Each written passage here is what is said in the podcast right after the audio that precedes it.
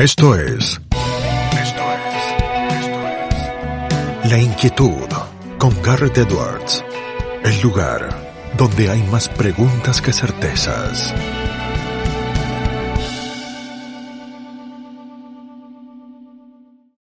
Mayo de 2021 tuvimos la oportunidad desde Fundación Libertad y la Fundación Internacional para la Libertad, presidida por el Premio Nobel de Literatura Mario Vargas Llosa, de conversar con Matt Ridley, un escritor afamado, doctor en zoología, miembro de la Cámara alta de la Cámara de los Lores en el Parlamento británico, una conversación que tuvo que ver sobre la pandemia de COVID-19, la distribución de vacunas, la propiedad intelectual, eh, nos enfocamos en la obra del autor y esto era cuando todavía estaba escribiendo Viral, Viral, su nuevo libro que discute los orígenes del COVID-19. Es un buen momento cerrando este 2021 que repasemos esta conversación que es en inglés y que es un disfrute de algunas de las inquietudes del genial Matt Ridley, así que disfrútenlo.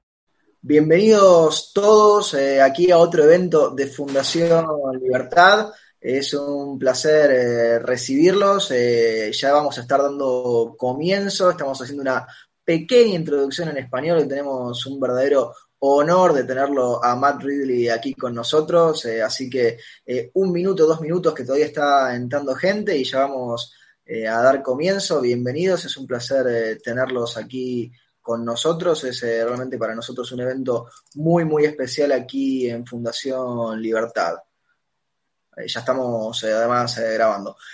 bien, les decía, evento con Matt Ridley, lo tenemos aquí, ya lo pueden ver. Eh, ya nos pueden eh, acompañar. Es realmente un honor, un placer, un privilegio. Lo tenemos aquí por nosotros, con nosotros a lo largo de una hora aproximadamente. Vamos a estar charlando con él de unos 30 a unos 45 minutos eh, la primera parte, donde vamos a estar haciendo una pequeña entrevista. Siéntanse libres ya de ir sumando preguntas en la eh, zona del chat, de que también vamos a estar eh, compartiendo con ustedes. So that was the part in Spanish, as I promised uh, Dr. Matt Ridley, and I think I froze.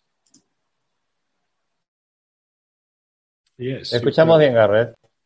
Uh, yeah, I, I think I froze. That's the magic of Zoom. I, I was about to speak in, in English. I was making uh, the change uh, in, in, languages, and I guess that Zoom knew about that. So now I, I am back. As I was saying, we are uh, so proud and so privileged, uh, and it's such a pleasure to have Dr. Matt here with us today. He needs no presentation, but it's uh, what it's accustomed to do will do one because if you're already here, you know him. But Matt book have sold over a million copies, been translated into 31 languages, and won several awards. His books include The Red Queen, Genome, The Rational Optimist, and The Evolution of Everything. His book on how innovation works was published in 2020.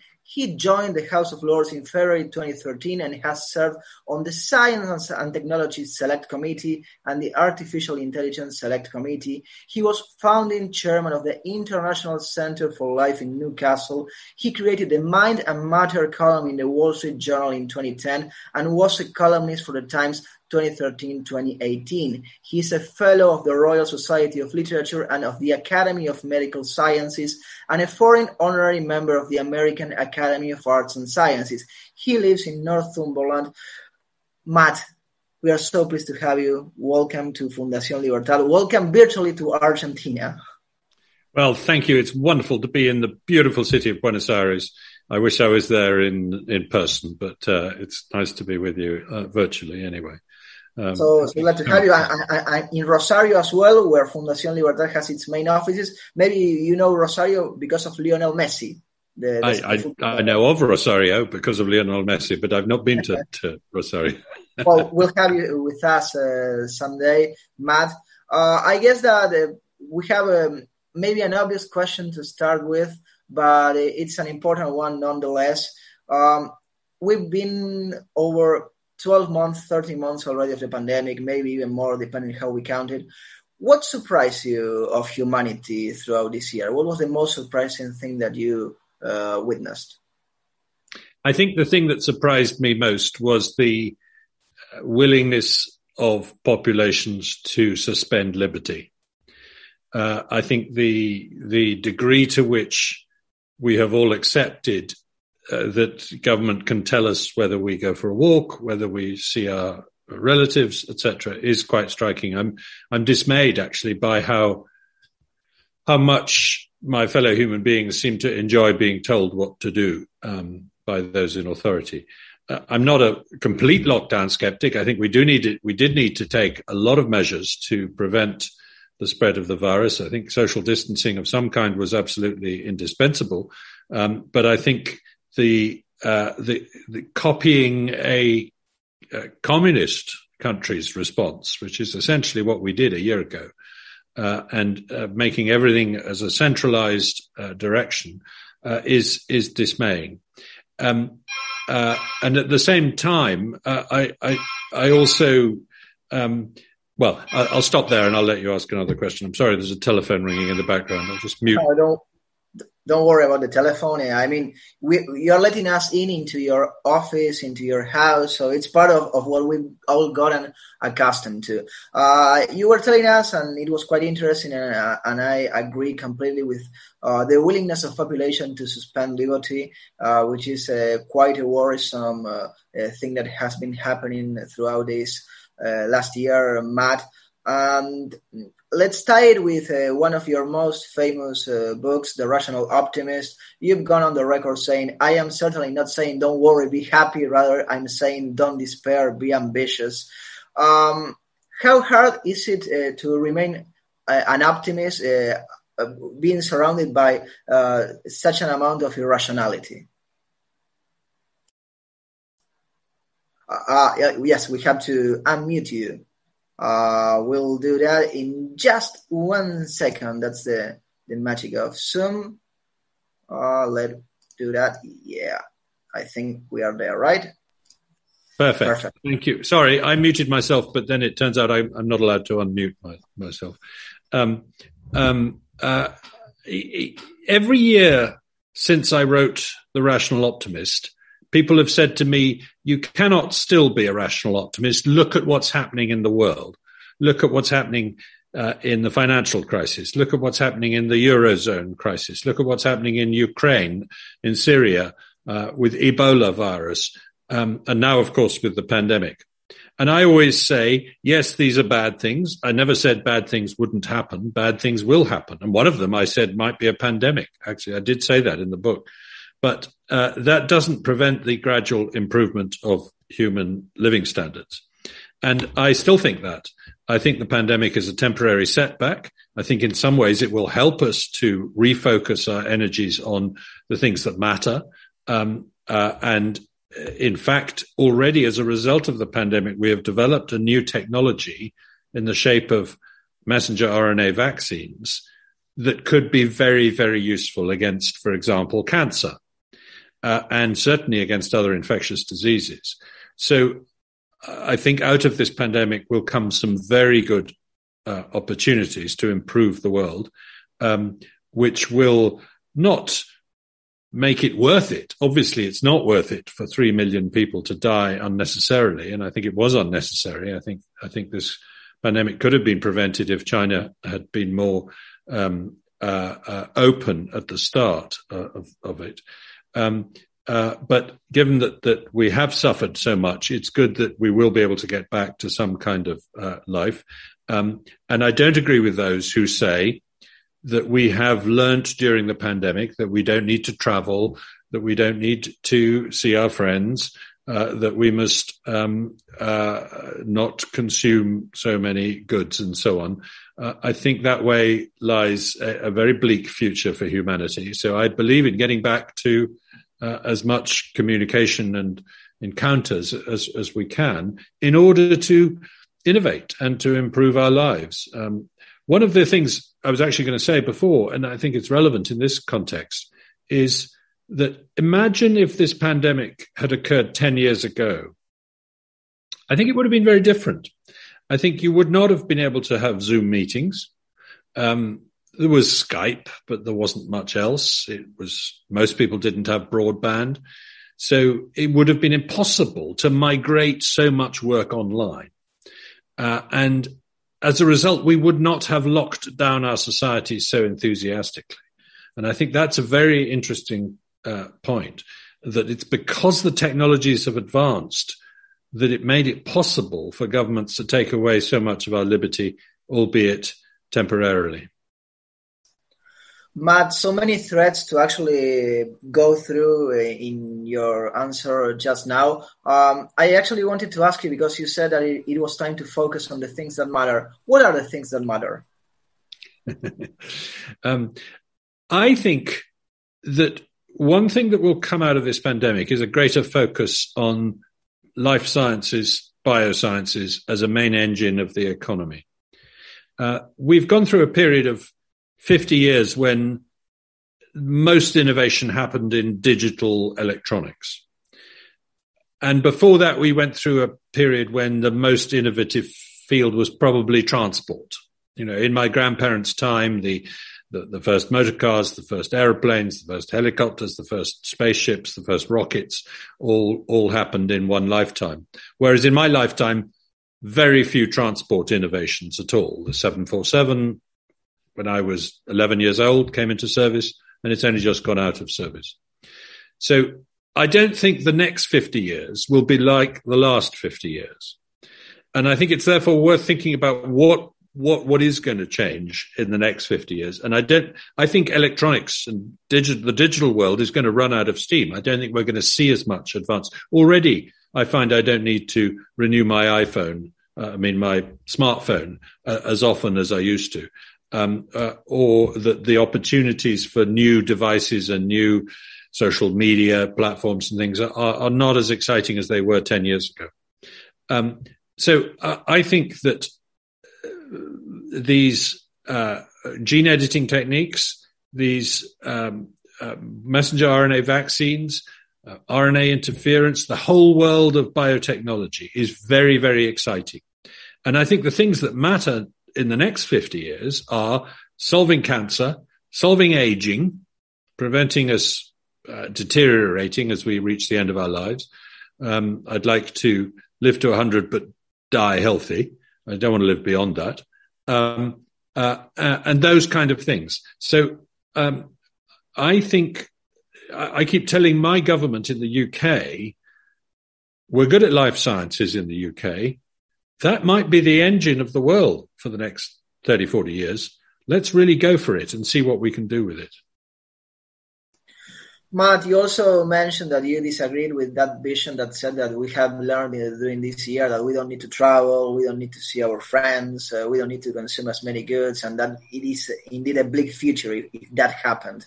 Uh, there's been this debate uh, throughout the world, or, or at least uh, there has been shown a worry mostly maybe in the southern hemisphere, but I think that this discussion has taken place in the northern one as well. When it comes to schools, for example, because we have seen that schools have closed, uh, that some governments and some states have actually um, pushed for schools closing instead of them being open for for children. What's what's your view on, on that issue? Well, we are very fortunate that this virus does not affect children nearly as much as it affects older people. Um, it's a really odd feature of these coronaviruses uh, uh, that they they spare children uh, from illness, uh, and it's old people who suffer. We should have made more of that. We should have said, therefore, let's keep the schools open. And some countries like Sweden did that, and and for certainly for young children, they kept them in school because there is nothing more terrible than denying children a year of effective education. Um, it's going to have real consequences for their uh, employment prospects and their uh, life chances, but also for their mental health. Um, and I was very shocked by the degree to which the people who were resisting the reopening of schools in uh, Britain, at least, uh, top of the list was the teaching unions saying we don't think it's safe for us to go back in school. Well, if it's safe for nurses to go into hospitals, then it is safe for teachers to go into schools. Uh, um, so uh, I do think that that was a rather shocking aspect uh, of of the whole story. I think education is incredibly important, uh, and it's it's vital to. Uh, and, and by the way, you know, yes, you can do a lot online in terms of education, but mostly that helps the well off and the middle class. It doesn't help people um, at the bottom of society uh, so much. So um, uh, there is a real equality issue here too. Uh, following on another one of the threads that you posed to us, uh, Matt, uh, you were talking about innovation, which is an issue that you know a lot and that you have written extensively. How innovation works is your latest book, so of course you know about innovation. Uh, and you have uh, gone on the record uh, on some of your columns uh, making a case for free market anti-capitalism, which is a discussion on the concept of capitalism and how, it, how, how if we should continue using it, whether it's a correct term or, or it's not. Uh, some authors, for example, we had Deirdre McCloskey a few weeks ago in, in one of our events here at Fundación Libertad. Uh, she said that, that, we should be talking, for example, about adultism or about innovativism. what's your view nowadays about uh, the concept of capitalism. I agree with Deirdre McCloskey. I also argue that we should not use the word capitalism to describe uh, what it is that brings prosperity to people, because for most people, it, it conjures up the importance of capital. And I don't think capital is the most important thing. I think innovation is the most important thing, and that comes out of exchange and commerce not out of the accumulation of capital, which is what, what people think about. They think of capitalism as meaning accumulation. Um, so the word I like to use is commerce. Uh, it's a neutral word. It, it means having interchange with people uh, on a commercial basis. Uh, I want some more of this. You want some more of that. Let's reach a deal. Um, and it feels to me like that that's the, the, the, the, thing we should emphasize. When I describe myself as a free market anti-capitalist, it's partly to to catch attention, uh, of course, but the the, the reason I, the reason I mean, I mean it seriously is that I, I I see an awful lot of what goes on in terms of business these days being essentially very dependent on government favoritism uh, either for regulatory uh, purposes, raising barriers against competition, or for subsidies, or for contracts.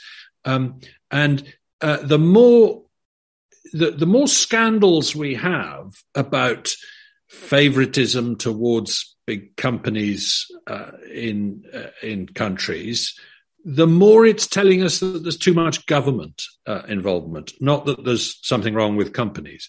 Because if you start a company in, say, the energy field today, you would be mad not to spend a lot of your money lobbying the government for some favorite favoritism. You know, please can I have a, a subsidy, or please can I um, uh, be allowed to bid for a contract? Um, uh, uh, so the the relationship, an, an awful lot of business spends a lot of its time thinking about how to please one customer the government rather than all the other customers, uh, its consumers. Uh, and that's why I'm, in that sense, an anti-capitalist who believes in free markets. I think the best, the best antidote to um, uh, corruption is to have lots of small companies competing uh, for our uh, our interest, uh, and for small companies to have advantages um, over big companies rather than the other way around to keep it tied with what we've been discussing, we're going to get to vaccines, Matt, because you mentioned them, and we want to know what you think about all, all the discussions that have been going on surrounding them. Uh, but before we do so, you have also you also know a lot about artificial intelligence. So let's tie it with innovation. Um, some people think about artificial intelligence as if it were Terminator and Skynet, and if we were in, the middle of Minority Report. And sometimes it can be uh, as simple as just some algorithms tied together, uh, deciding something for us and learning by themselves. Uh, are we getting closer to the kind of worlds that sci-fi authors uh, uh, thought that we would have, or are we still at a crossroads when it comes to artificial intelligence? Well, I would say that on the one hand, we are developing techniques that are simply magical to anybody who lived 50 years ago. Um, but whenever we have a magic tool from artificial intelligence, we don't think of it as artificial intelligence. We call it GPS or um, uh, predictive text or something like this. And we get very unfrightened by it. Uh, so, you know, the fact that my computer can suggest which word I might want to use next when I'm writing an email, the fact that it can cal- my car can tell me how long it's going to take me to reach my destination and by what route. These are extraordinary, magical, intelligent achievements by machines. But we take them for granted. We don't think of them as intelligence. Oh, in a sense, we're right not to think of them as intelligence. So on the one hand, it is happening and it's not a problem and we're quite happy with it. And it's augmenting, not replacing our, our work. It's helping us rather than displacing us. But on the other hand, the the really scary stuff, the, the Terminator, HAL in 2001, uh, a, Space Odyssey, that film, um, is not happening. And I don't think it's going to happen. 2001, A Space Odyssey is a film that was made more than 50 years ago.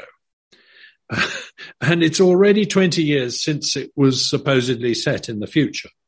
And we had, we do not have computers that would deliberately um, lock the door, leaving us isolated in space, um, uh, or whatever it is that I can't remember. I think I think that's what he did. Um, yeah, I mean, Hal was not a, a good machine. Hal's not a nice guy, and one of the reasons why we don't have them is because you would have to build malevolence into these machines.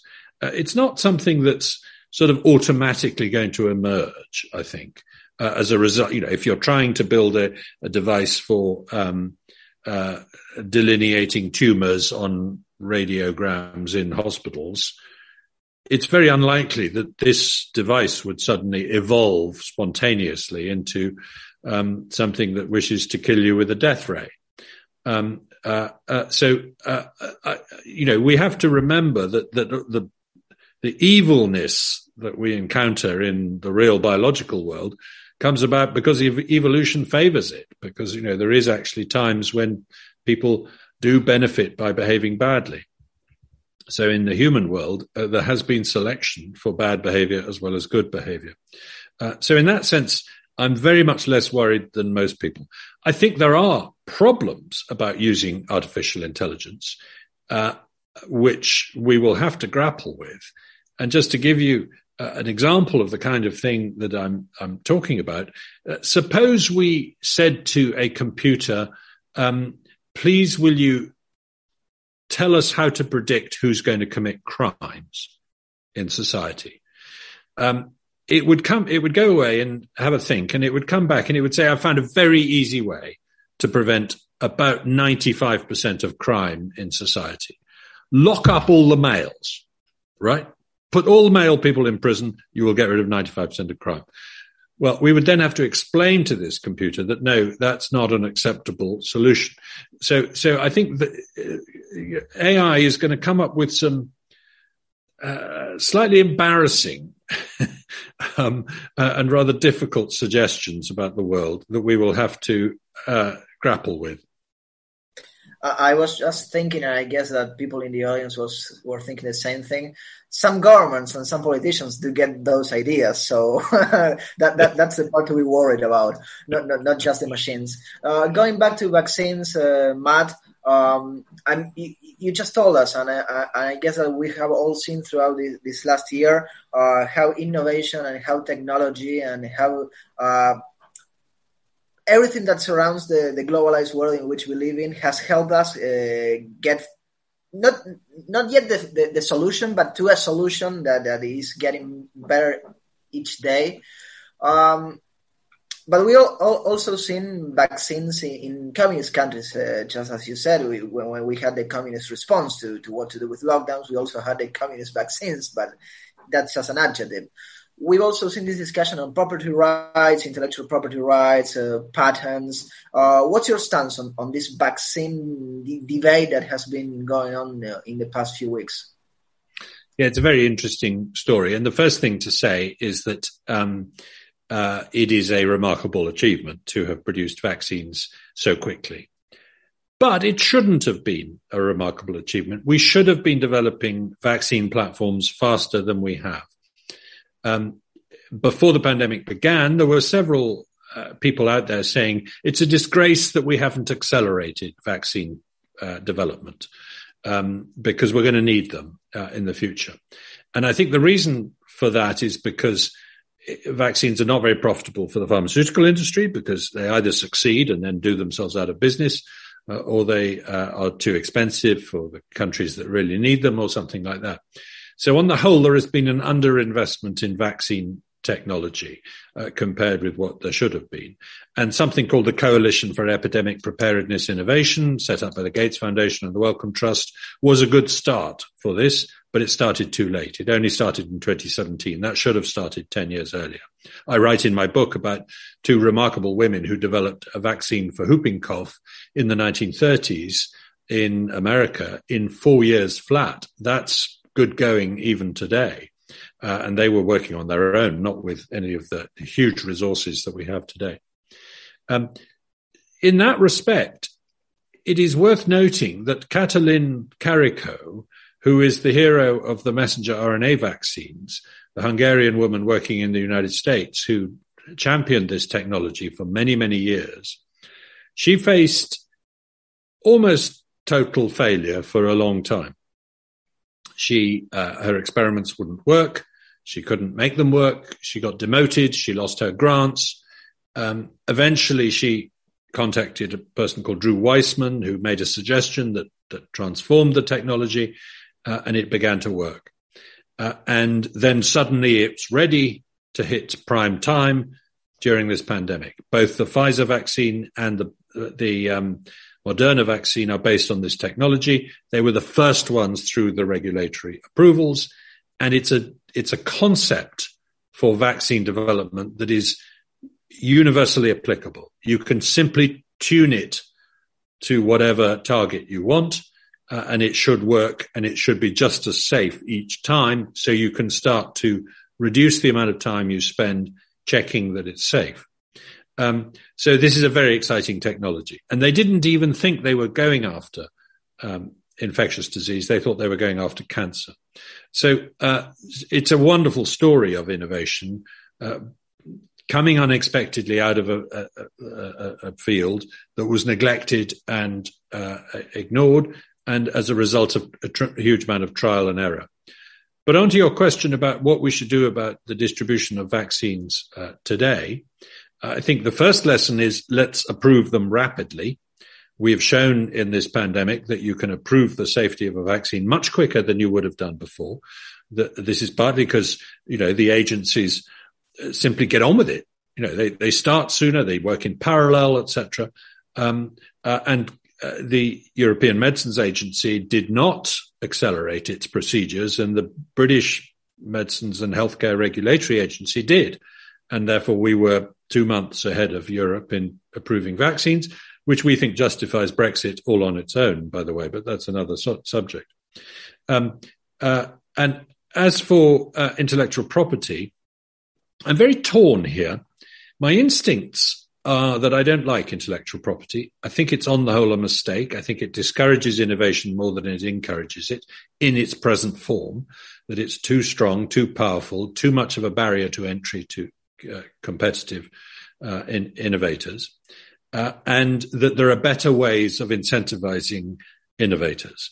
For example, prizes. There's a very nice story uh, about the um, pneumococcus vaccine that the Gates Foundation caused to be developed. And the way they did it was by dangling a prize in front of the pharmaceutical industry. They said, if you develop a vaccine for this disease, which is killing children in poor countries, which can't afford the vaccine, then we will buy it off you and distribute it we will essentially give you a contract uh, to purchase this vaccine. So you can be guaranteed a good income if you develop an effective vaccine. And three companies immediately responded and did develop vaccines. So that seems to me a very good way of incentivizing innovation where you do pick the winner, you don't pick the losers, um, and you don't create the barriers to entry that patents and copyrights create. So, um, so I want to see intellectual property eroded um, during the, the next few years. But I admit that going to Moderna or Pfizer and saying, sorry, I know you've spent a fortune on this vaccine, but we're now going to take it off you for free and let anybody manufacture it in a in a knockoff copy way is clearly, uh, you know, not an acceptable way to behave. You know, we are in a world of intellectual property, so we um, we have to uh, uh, admit that it has to play a part. So I'm not quite sure what the answer is in terms of um, uh, encouraging the distribution of these technologies without damaging the incentives at the moment. Uh, but I know where I want to get to so much food for for thought, Matt, and you're always one thought ahead because uh, you, you, just mentioned Brexit. I'm going to ask you about Brexit, but before we do so, uh, we are getting a lot of questions. Please uh, keep them uh, sending in through the chat box. Uh, we'll get to them uh, in, in, just a couple of minutes. I, I, I wouldn't dare say that we are getting into a post-COVID world because we don't know how that's going to work out. But we are indeed in a post-Brexit world, Matt. How's that been going on since the start of the year? No pauses, ni adelantes, o retrocedas. Quédate en La Inquietud con Garret Edwards. Well, it's difficult to uh, be clear as to exactly what the effect of Brexit is because, of course, we're in the middle of the pandemic. Um, our relations with Europe have are not as good as they were. Um, there is clearly an attempt to build trade barriers uh, uh, against us and to make things difficult in Ireland and so on. But the UK was not leaving Europe, was not leaving its uh, alliances. It was leaving a particular uh, top-down centralist um, uh, bureaucratic empire. That's the way we saw it, those of us who voted for Brexit and thought it was the right thing to do. Because uh, in the end, it, it, the, the European Union is very protectionist. Uh, and it is also very insistent on harmonization. That is doing everything the same everywhere in the continent. And I don't think that works. I think if you're going to innovate, you've got to have local experimentation you've got to have some countries doing one thing and other countries doing another. Or in the case of America, some states doing one thing and, and other states doing another, and then copying each other with what works. Well, isn't that a problem if you've got unfair competition? I don't think so. We have a thing called mutual recognition where we say, uh, if, if you deem a product safe in your country, then we will deem it safe in our country. We don't mind whether you use the same technique for deciding whether it's safe as we do. That's the difference. I think that is that that insistence on harmonization and centralization and top-down regulation coming from Brussels is the reason that Europe has been poor at innovation over the last 20 or 30 years compared with both China and America. Uh, and why there is no uh, European equivalent of Amazon or Apple or Alibaba uh, in in Europe. So I think we, that that for me was the reason why I voted for Brexit. Uh, we asked for specific reforms of the European Union, uh, and they said, no, no, we can't do that. Uh, so we said, well, in that case, do you mind if we leave? Um, and they said, well, you'll have to give us uh, 40 billion pounds. And we said, well, that's quite a lot, but yeah, okay, we'll pay you to leave your club. Um, uh, and they then made a very difficult negotiation over trade, which was very much a zero sum mentality. You know, not saying let's make trade as free as possible because that'll benefit both sides. And that, I'm afraid, reinforced in British minds why we were leaving. You know, they, they don't see trade as a, as a uh, mutual gain uh, type of operation in Brussels. They do elsewhere in, in parts of Europe. So um, we see it as rejoining the world uh, rather than um, leaving a, a, a, a, particular institution. We see our future as a country that can trade as freely as possible with uh, Latin America, North America, Asia, uh, Africa, and so on. And since Brexit, we have signed nearly 70 free trade agreements with other countries in the world, many of them just copying the free trade agreements that the European Union had, but many of them not, many of them going further um, uh, with Japan, Australia, and so on. Um, uh, so we think it's going quite well. Uh, we think we will be a, a, a good a good neighbour to Europe rather than a bad tenant um, uh, of of part of their property. Um, but there's a lot of work still to do to make it work. And we may have to go to war with the French at some point. Sorry, that's a joke. We won't, I promise.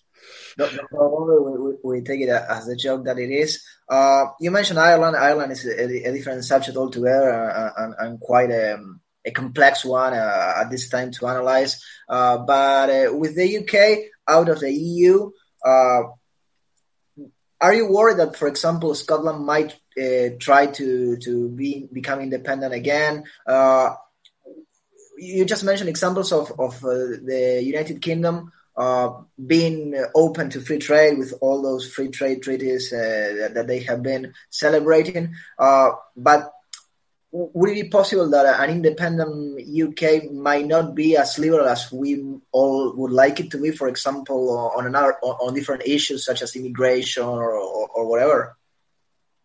Yes, this is a very big concern that people like me might say the reason we have left the European Union is so that we can be a, a free trading, free market, dynamic economy, and then the British people vote for a high spending, uh, authoritarian, uh, uh, illiberal government. And to some extent, that is happening. The, this government is not as as liberal with a small L as I would like it to be, uh, even though I'm in the same party as the prime minister. Um, uh, I don't think my disagreement on that is is a secret. Um, you mentioned Scotland, and there is a, a definite, real prospect that Scotland will drift towards independence the Scottish National Party is very powerful at the moment, and uh, on the whole has a. Uh, we've set up the devolution of of power to Scotland in such a way that it's very easy for them to spend English money and pretend that it's Scottish money. That's roughly what's happening. So there's a huge amount of money goes from England to Scotland. It's then spent by the Scottish government, which says this is Scottish government spending. See, we could make our country independent and it would be very prosperous. In fact, if Scotland were to become independent, uh, it would um, uh, it, would not be able to support the social services and so on that it has at the moment to anything like the same extent. Um, and it would have great difficulty setting up its own currency. Um, it would not be able to join the euro uh, immediately. It might do that in time if it wanted to. Uh, it would try and keep the pound, but then it would be dependent on our central bank. So there's all sorts of problems in that. We're a very, very integrated economy. I'm sitting less than 50 miles from the um, Scottish border, and uh, I will be visiting a friend's farm uh, on Saturday, which half of his border, half of his farm is in Scotland and half of it is in England. And the, the, the boundary is in the middle of a field. It's not even the fence on the side of the field. There's literally nothing there at all. So, um, uh, it, it, would be a, much harder to disentangle Scotland from England than it would be to, dis, to disentangle Britain from the European Union. Um, but it might happen. I can't rule it out. Well, we are taking questions from the audience. Uh, Matt, uh, we have uh, Juan Sebastian uh, Landoni referencing uh, one of your best talks, one, one that I like a lot. If ideas uh, have sex, do they get married and divorced? um, yeah, well, um, I used that analogy not just as a way of catching attention because I think it is actually quite a precise metaphor for what is going on. I'm an evolutionary biologist by training. And in evolutionary biology, sex plays a very important role because it reshuffles genes. It means that it, it's possible for you to inherit a good mutation from one parent and another good mutation from another parent and bring them together so they work well together. And that's the role that sex plays. Without that, you have to choose, you know, do I want this mutation or that mutation? You can't have them both. Because of sex, you can have both. And so I see trade and exchange as playing exactly the same role in human economics as sex plays in evolutionary biology. And therefore that the, the, the invention of the habit of exchange was the absolutely critical invention in human history that allowed us to embark upon the project of prosperity, of growth, of rising living standards. It couldn't have happened without. So, in that sense, I'm making a very explicit uh, analogy. But I also really do like to suggest that all the technologies that you um, have on your uh, desk in front of you. I mean, here's a here's a technology invented, I think, by an Argentinian, a Biro. Um, exactly. Biro, yeah. Biro. Do you call yeah. him? I don't know. No, we call it we call it Birome, but the last name of the of the inventor was Biro. Biro, yeah. Um, and this is a very simple technology, you would think. But actually, when you look at it, it has plastic, it has metal, it has ink, it has, um, uh, uh, you know, see-through uh, things. These are different ideas that had occurred to different people at different places in different times, and then they came together um, in this one object. And that, for me, is uh, uh, the, the same way that mutations in different lineages can come together through sex. Um, so ideas, meeting, mating, and having baby ideas really does happen. I think. Now, divorce. Uh, I'll have to think about that one. I can't think of a parallel for um, idea divorce. Maybe you, will end up finding one afterwards. Uh, Carlos, I'll ask, I'll ask, Bill Gates. He'll he'll know about it at the moment. Hey. Uh, Carlos Pirovano asked, "Your book, The Red Queen, can be understand, understood like an apology of the selfishness in nature versus the opposite vision over a more communitary target. How do you think that, combi- that combines nature, selfishness, and community?" I feel very strongly that the more we understood evolutionary biology and genetics, the more we realized that human goodness is just as innate and just as evolved as human badness. Um, that actually, far from teaching the lesson that everybody's in it for themselves, once we discovered that the units that are in it for themselves are the genes, we then realized that sometimes they achieve their ends by making the individuals generous. So to give a very obvious example, people are nice to their children. They spend money on them. They look after them. They take them to the doctor. You know, they do all these nice things to their children. The reason they do that is because that's in the interests of the genes. It's not in the interests of the parents.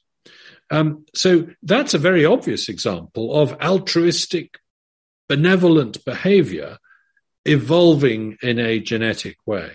And I think it's, uh, there are lots of other examples. I mean, I, I make the case in, in later books that, uh, that, human beings stumbled on a, another very important technique, which was mutual exchange. You know, that if you develop uh, the habit of um, working for each other, uh, then you can raise each other's living standards. Uh, and this became a sort of almost an instinct in human beings as well. Michael Nichols asks, how do you prevent life sciences from being overly politicized as we've seen in the pandemic? It seems the two don't mix very well. And adds, hashtag follow the science is not so simple. well, I think this is a very good point. And I have been dismayed by some of the ways in which science has been politicized during the pandemic. Not just during the pandemic, but during the climate change debates as well. I'm particularly thinking of the influence of modeling. Um, uh, I think modeling uh, is obviously useful at times, but it has become much too powerful politically. Uh, and we've seen some egregious examples in this country, certainly from Imperial College, particularly, of models being treated as if they were real data. Just to give a very, very recent uh, example, um, uh, only a little more than a month ago, the models were telling us that we would face a third wave in uh, in the UK as bad as the second wave. Now the models are saying no, we're not actually. There's probably going to be no third wave at all. Maybe a tiny bump in the autumn. Well, how can you be so wrong in one month? Um, uh, and the answer, of course, is because you feed in assumptions, and the assumptions that go into models um, are uh, in the previous case that the vaccine wasn't very effective and so on. Well, that was, you know, already wrong. But even if it wasn't wrong, you didn't know. And if you don't know, you should say, I don't know. You shouldn't put print out a specific graph. Sorry, I've slightly got distracted from Michael's question, uh, which is about the, the, the life sciences getting over politicized. Um, I think he's hinting at something which is quite important, which is that the physical scientists have become very political because of climate change and other things.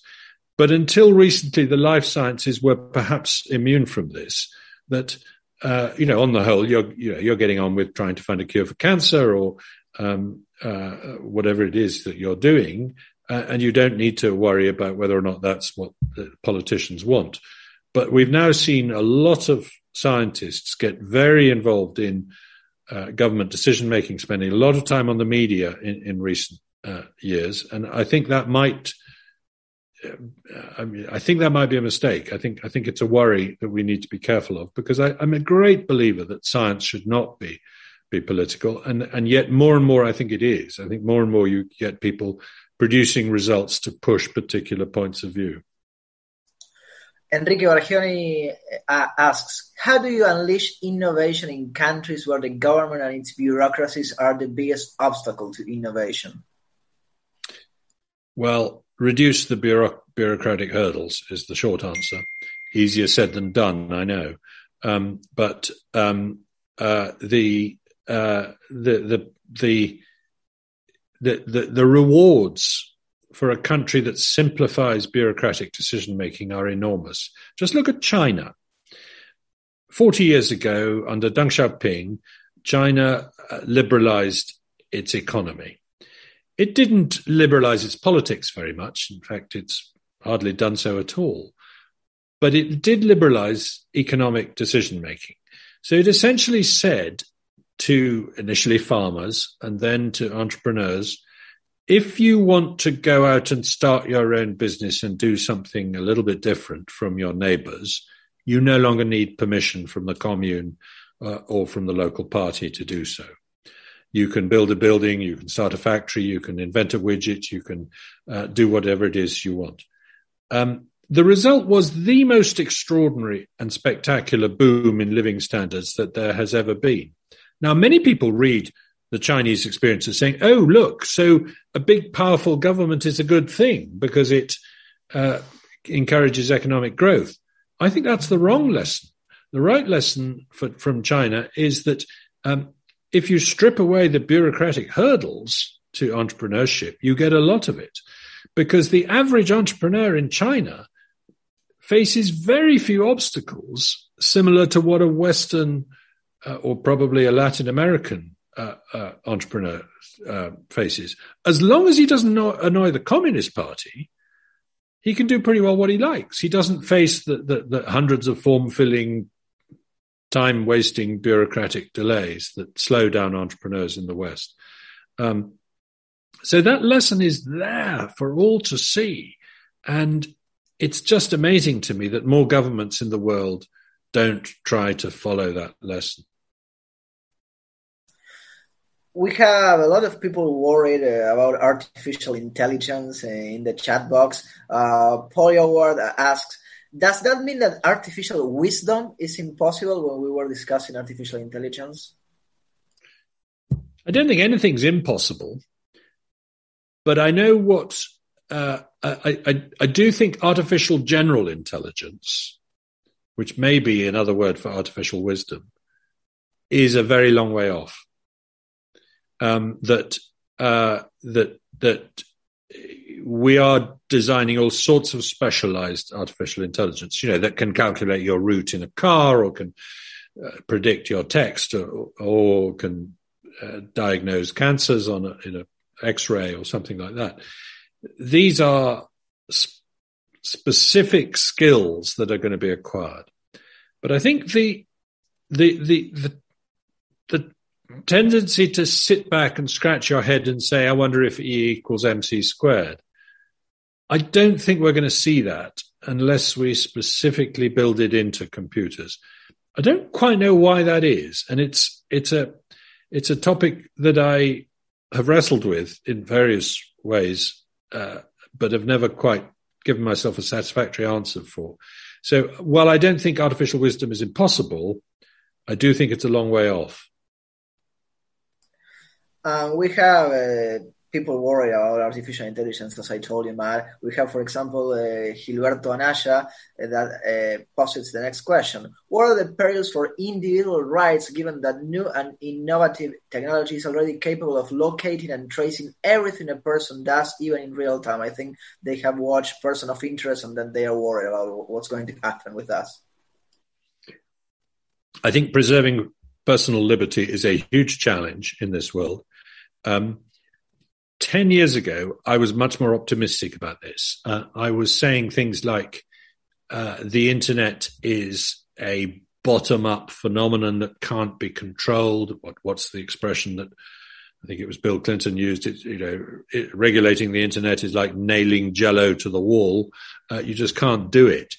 Um, and it's a, it's a, it's a, it's a, it's a many to many technology, not a one to many technology like television.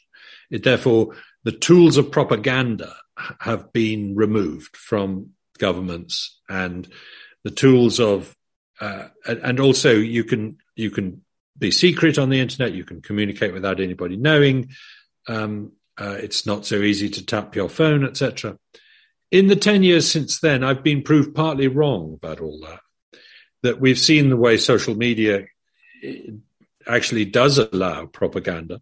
Uh, we've seen the way in which uh, China has been able to effectively turn the internet onto its head and make it into a a uh, centralized and top down uh, system which can be controlled. They have nailed Jello to the wall, if you like, um, and I think we're seeing something similar here uh, in the West, even as a result of the pandemic, um, and that does worry me. The battle for personal liberty is never won. It has to be continually refought. Uh, and in the world of artificial intelligence, yes, there will be fresh battles. But I'm not yet pessimistic. I think uh, that we can win these arguments. Alexander Price uh, was also asking about uh, social media, which you just mentioned. What are your views on social media as an innovation? It's really the most powerful force out there at the moment, but has its power been harnessed correctly? Although I thought experiment to tie in, what would the world's response have been to COVID-19 without social media, which kind of ties back with uh, what the pandemic would have been uh, 10 years ago, which you yes. said uh, at the beginning. Yeah. Um, three or four things to say about social media. First is we didn't see it coming. Isn't that interesting? You know, we, it should be obvious in retrospect that once you had invented the internet and everybody was talking to each other, that, that the most powerful way to use the internet was going to be uh, a form of social media. In fact, you go back to the 1990s, people are saying the opposite. They're saying the trouble with the internet is it's going to it's going to separate us. It's going to make us antisocial. It's going to make us all into nerds and we're never going to talk to each other. It, it made us rampantly social. You know, we became obsessed with our social uh, networks as a result of the internet. So we didn't see that coming. It took us by surprise. I saw it as an entirely benevolent concept to start with. I really enjoyed the fact that the news media was becoming democratized, that I could decide who I listened to uh, without an editor telling me um, who to who, who, I should be um, paying attention to. I th- I then, like everyone else, have been surprised, shocked, and dismayed by the degree to which the filter bubble, uh, the preference bubble, has uh, the echo chamber has has come to dominate social media and that far from bringing us together in a sort of kumbaya sort of way, it has polarized us and pushed us apart. Interestingly, the same phenomenon happened with radio 100 years ago. Um, when radio first came in, there were some very utopian arguments saying this is the most incredible technology. It will bring everybody together. It, you know, all the peoples of the earth will see each other's point of view. Well, it didn't. It led to the rise of the dictators. Radio was a very big tool used by Mussolini and Hitler, um, uh, and so on. Um, so uh, now we have tamed radio. We no longer think of radio as a threat in, in that sense. So we will tame social media, but that's not a very encouraging parallel because we had to have a, a world war to achieve that. Uh, I was just thinking about War of the Worlds when you mentioned radio and how things have changed since then.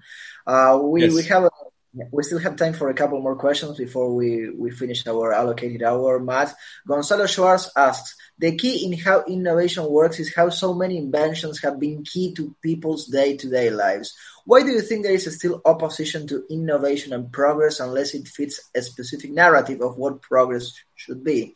And why do not more policymakers use the discourse of the impact of entrepreneurship and innovation has to increase human flourishing and freedom, and policymakers still focus on inequality or other less impactful policy concerns?